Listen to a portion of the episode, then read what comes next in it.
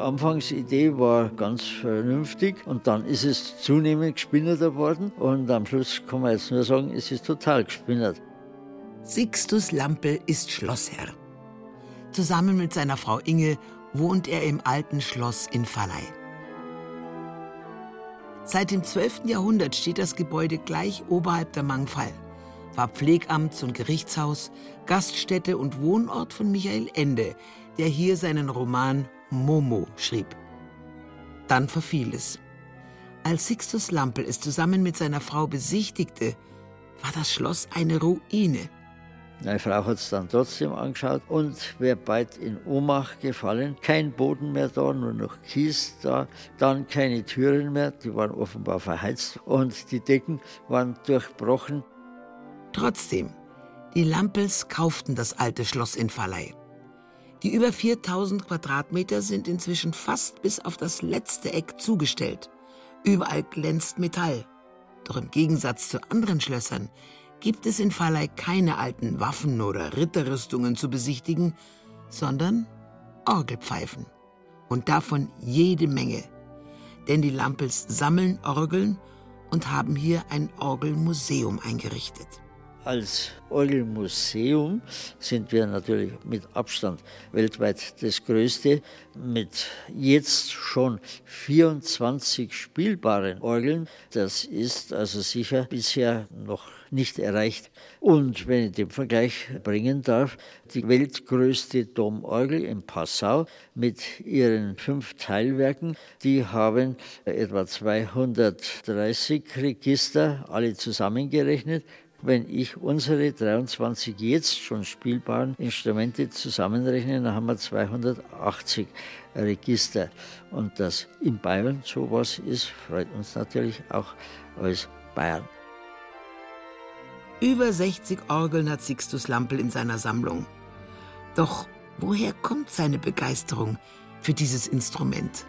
War im Gymnasium in Schäftlarn bei den Benediktinern und habe dort einen ausgezeichneten Musikus als Orgellehrer bekommen. Und dann sollte ich mich ab 1980 um die historischen Orgeln in Bayern kümmern. Damals war allerdings die Meinung, dass man sich nur um Barockorgeln zu kümmern bräuchte. Und da sind ja nicht mehr allzu viele da. Aber ich habe sofort begriffen, dass auch die Romantik ja Orgeln gebaut hat, die erhaltenswert sind.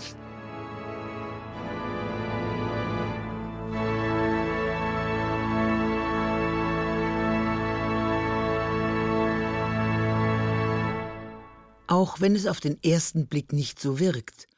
Orgeln aus der Barockzeit und Orgeln aus der Romantik, also aus dem 17. und 18., beziehungsweise aus dem 19. und dem frühen 20. Jahrhundert, unterscheiden sich stark in ihrem Klang, ihrer Spielweise und in ihrer Bauart.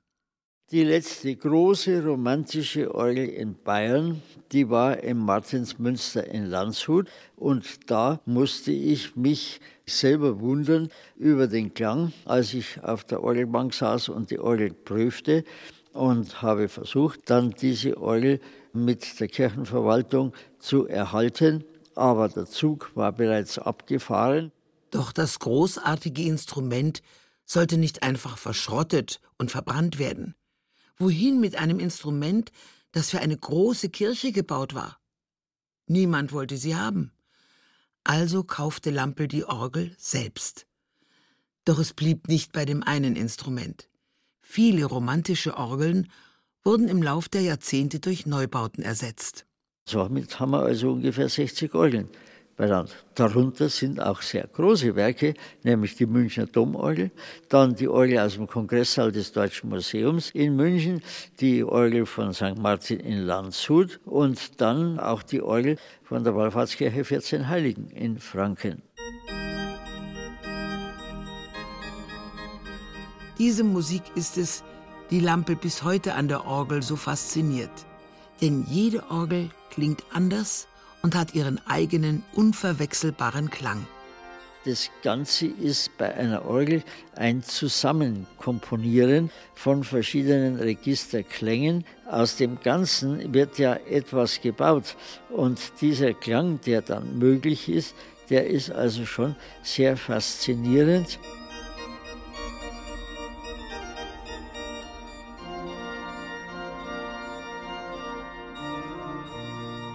Diese Kombinationen der Register, diese verschiedenen Klänge, das ist eigentlich das Wunderbare und Faszinierende an der Orgel, was mich von Anfang an gefesselt hat und bis heute erfreut, wenn ich am Samstag oder Sonntag noch in meiner Pfarrgemeinde in München Orgel spiele.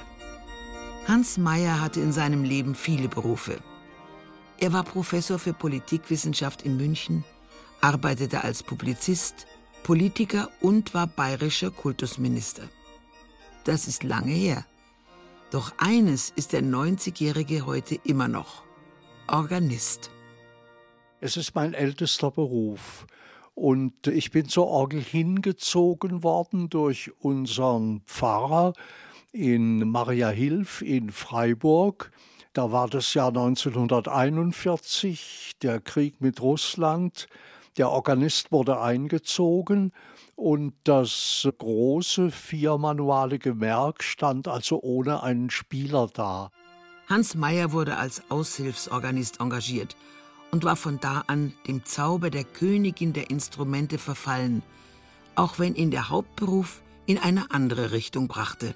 Und so bin ich also ein Organist im Nebenberuf und habe das immer beibehalten, auch in der politischen Zeit, es ist, wie ich zu sagen pflege, ein Kamin, durch den viel Rauch abzieht.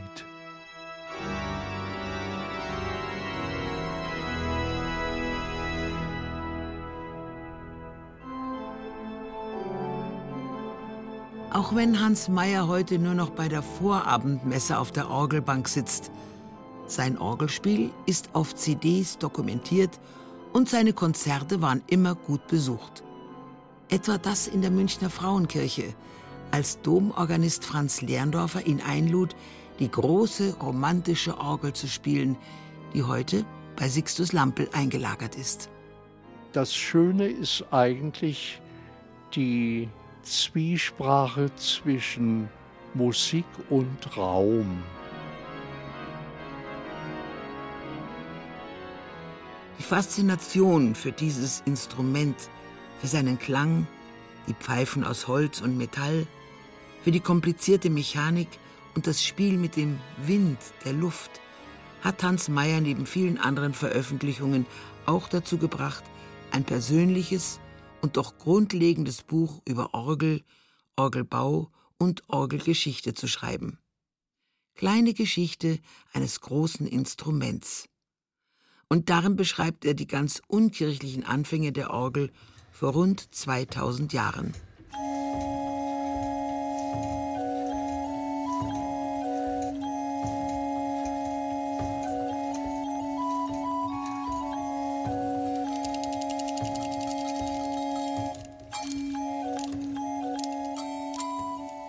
Das war ursprünglich ein kaiserliches Instrument, ein Palastinstrument. Kaiser Nero spielte Orgel. Und es ist nicht ganz sicher, aber auch nicht auszuschließen, dass sogar Christen in der Christenverfolgung, während sie gemartert wurden, Orgelklänge hören mussten. Also die Orgel war nicht nur ein weltliches, sondern ein von den Christen als ganz gegnerisch empfundenes Instrument. Über die Zwischenstation Byzanz und das oströmische Kaiserhaus gelangte das Instrument dann wieder in den Westen als Kaiserinstrument in die Aachener Pfalz, dann in den Aachener Dom. Von dort aus eroberte sich die Orgel den Weg auf die Emporen der Westkirche. Seither ist sie aus dem Gottesdienst nicht mehr wegzudenken und ist für die meisten Menschen das Kircheninstrument schlechthin geworden. Die Orgelmusik, die kann man gar nicht loslösen von der langen Geschichte der Gottesdienste. Das wird mehr und mehr zu einem Problem für die Königin der Instrumente. Je weniger Menschen in die Kirchen gehen und je mehr aus den Kirchen austreten, umso mehr wird gespart, meist auf Kosten der Musik. Organistenstellen werden gekürzt oder gestrichen. Es gibt auch immer weniger ehrenamtliche Organisten, die jeden Sonntag Dienst an den Tasten tun.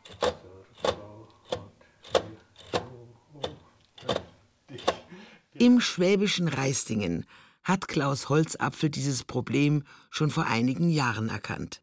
Er versucht zu verhindern, dass Orgeln aus Mangel an Organisten stillgelegt werden.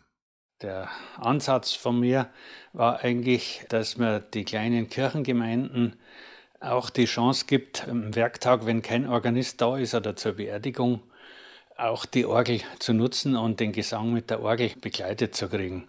Weil halt gerade in den kleinen Gemeinden einfach mehr und mehr die Organisten wegsterben und es kommt kein Nachwuchs nach. Und eine Beerdigung ohne Orgel ist halt schon dann sehr traurig. So kam Klaus Holzapfel auf die Idee für seine Organola, ein Aufsatz, der über die Tasten der Orgel gestellt wird. Da sind über jeder Taste dann kleine Elektromagnete angeordnet und die, wenn der Strom kriegt, drückt der Schlüssel einfach die Taste hinunter. Und das ist schon alles. Und die Elektromagnete werden einfach von einem elektronischen System angesteuert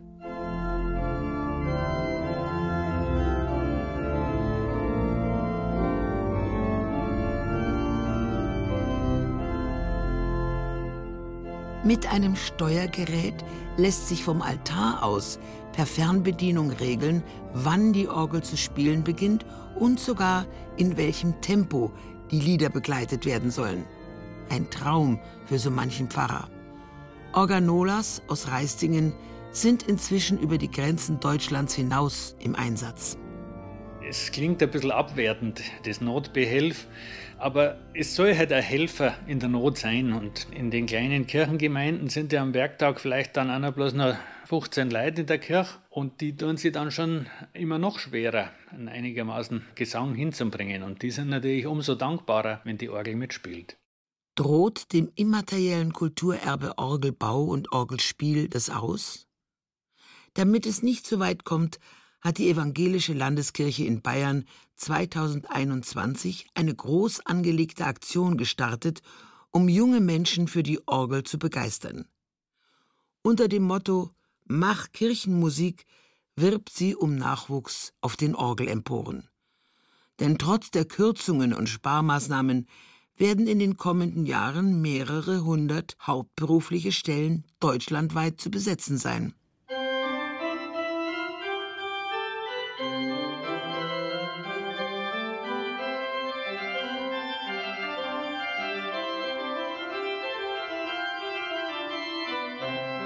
Kann immer spielen, was ich will und ich bin eigentlich die Chefin. Ich kann mir aussuchen, wie schnell ich spielen will oder was ich spielen will. Wiebke Thaler kommt aus der Oberpfalz. Sie ist 13 Jahre alt und hat 2021 auf der Orgel den ersten Preis beim Bundeswettbewerb Jugend musiziert gewonnen. Was ich so toll finde, ist, wenn man in der Kirche sitzt, auf dieser Empore und man spielt, dieser Nachhall Du spürst, wie die Ventile aufgehen. Du hörst den Wind und es macht es so interessant, das Instrument. Schon als kleines Kind war sie von der Orgel begeistert. Ich bin immer in die Kirche gegangen und dann fand ich das so faszinierend, wie der Organist die Gemeinde begleitet und wie toll das Instrument ist und wie groß und wie schön. Und dann wollte ich das auch ausprobieren. Und so hat sie beschlossen, Orgel zu lernen. Doch erst in der dritten Klasse erlaubten ihre Eltern dann endlich den Orgelunterricht. Da waren Wiebkes Beine immer noch nicht lang genug, um auf die Pedale hinunterzukommen. Meine Eltern waren ganz kreativ und haben die Füße der Orgelbank abgesägt. und dann, als ich gewachsen bin, haben sie es dann wieder herangebaut. Inzwischen spielt sie regelmäßig die Gottesdienste in einer Nachbargemeinde und tritt bei Konzerten auf. Das Üben für diese Auftritte ist aber nicht immer praktisch und angenehm. Dunkle Kirchen, alleine auf der Empore. Wenn man anfängt, Orgel zu spielen, dann schaltet man um sich herum alles ab. Also dann konzentriert man sich nur noch aufs Orgelspielen Und dann hat man eigentlich gar keine Angst mehr oder dann ist einem gar nicht mehr so kalt. Doch trotz aller Erfolge auf dem Instrument plant Wiebke keine Musikerkarriere. Eine Stelle als Kirchenmusikerin kann sie sich nicht vorstellen. Ich will auch nicht, dass ich dann jeden Sonntag um 10 Uhr früh oder so, dass ich da dann an der Orgel sitzen muss und spielen muss. Dann will ich lieber flexibel sein und dann spielen, wenn ich will.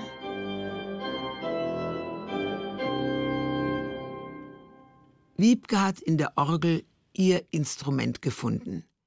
Die Königin der Instrumente begeistert sie immer wieder, wenn sie am Spieltisch sitzt und sich freut, in die Tasten zu greifen. Es macht immer Spaß, Orgel zu spielen, weil das ist einfach so was Schönes, wenn man da auf der Empore sitzt und ein Orgel spielen kann und darf.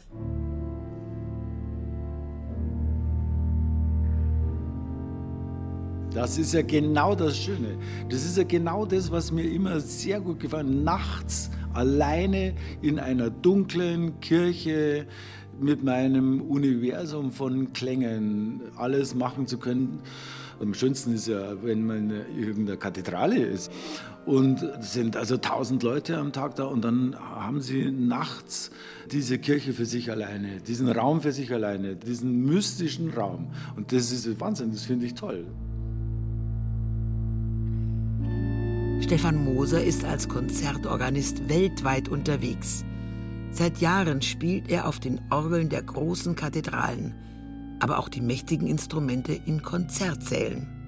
Natürlich kommt jeder Mensch irgendwie über die Kirche mit der Orgel in Berührung, weil die Orgel im Konzertsaal ist einfach zu selten gespielt, dass man da als Kind einen Bezug dazu kriegen würde.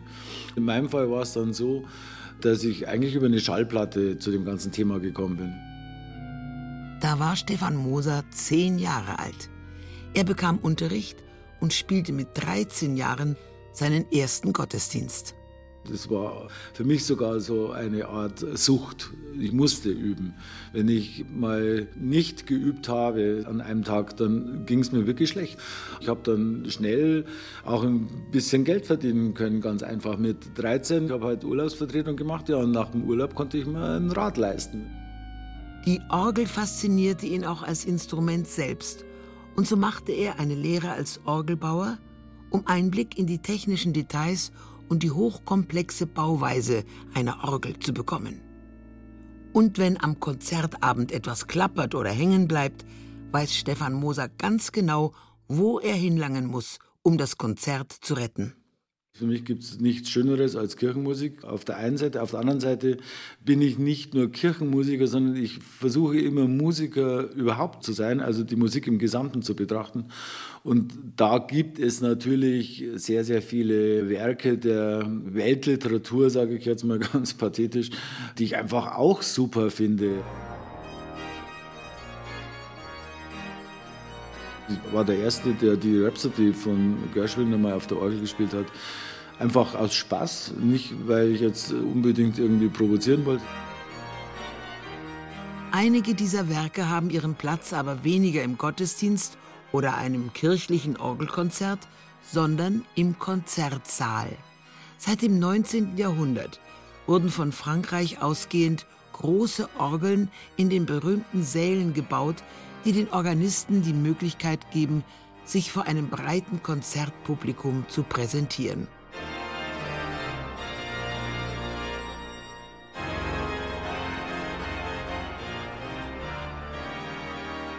Die Orgel ist ein Instrument, die ein Orchester in gewisser Weise imitieren kann und sogar so konzipiert ist.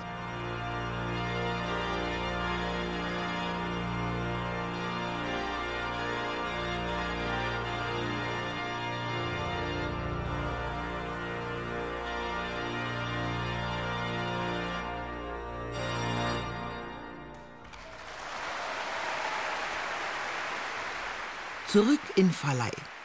Das alte Schloss platzt aus allen Nähten. Inzwischen hat Sixtus Lampel einen historischen Stadel neben dem Hauptgebäude aufgebaut. Der ist gerappelt voll Orgelteilen. Dann der Speicher über dem alten Schloss, den haben wir auch ausgenützt. Der ist vier Stockwerk hoch über dem alten Schloss. Sechs Orgeln hat er in einer historischen Sägewerkshalle aufgestellt, die er vor dem Abriss gerettet hat. Dort in der Zollinger Halle finden Konzerte statt. Und bald soll ein weiterer Bau dazukommen, in dem dann die ganz großen Instrumente aus den bayerischen Kathedralen ihren Platz finden sollen.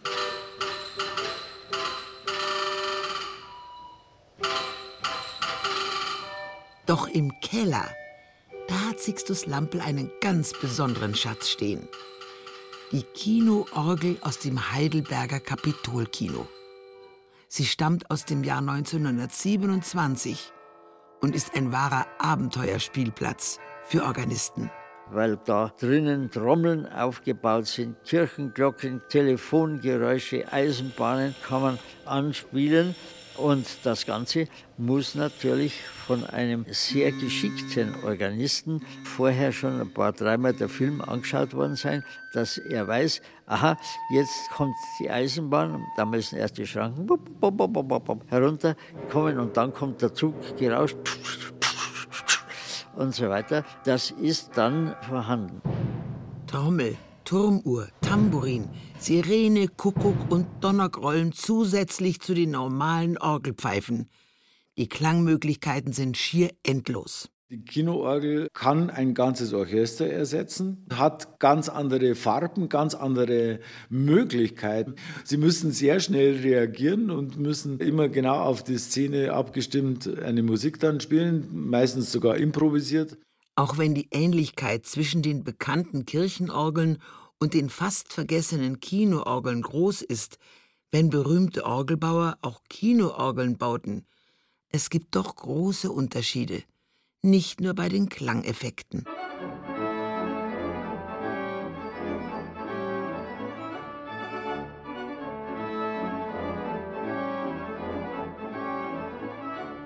Die Orgel steht nicht im Vordergrund. Das Bild ist stärker als die Musik. Das muss man auch wissen. Also sie begleitet oder verstärkt das, was auf der Leinwand passiert.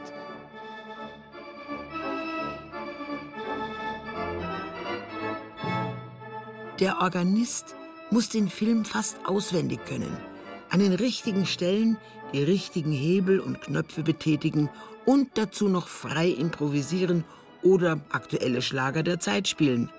Alles mit einem möglichst perfekten Timing. Sich das zu erarbeiten, ist ein wirklich hartes Brot. Aber es macht natürlich Spaß, wenn dann das Ergebnis steht und wenn man zufrieden ist damit. Aber ich muss zugeben, ich möchte es nicht mein ganzes Leben lang machen müssen. So eine Vian-Symphonie zu spielen, ist dann schon auch mal wieder schön. Oder Bach. Film, französische Orgelsinfonien oder Bach. Es gibt fast keine Musik, die auf der Orgel nicht zu spielen und zu hören wäre. Man muss nur die Neugier auf ein ungewöhnliches Instrument mitbringen. Die passende Orgel findet sich in Bayern sicherlich. In einer Kirche, in einem Konzertsaal oder bei Sixtus Lampel. Dank seiner Initiative kann jeder in Verleih hautnah erleben, was die Faszination Orgel ausmacht. Die gespinnerte Idee ist zu einer Lebensaufgabe, einem Lebenswerk geworden, das vielleicht für alle etwas von dem Zauber spürbar macht, den Hans Meyer, Wiebke Thaler, Stefan Moser und Sixtus Lampel bei Orgelklängen erleben.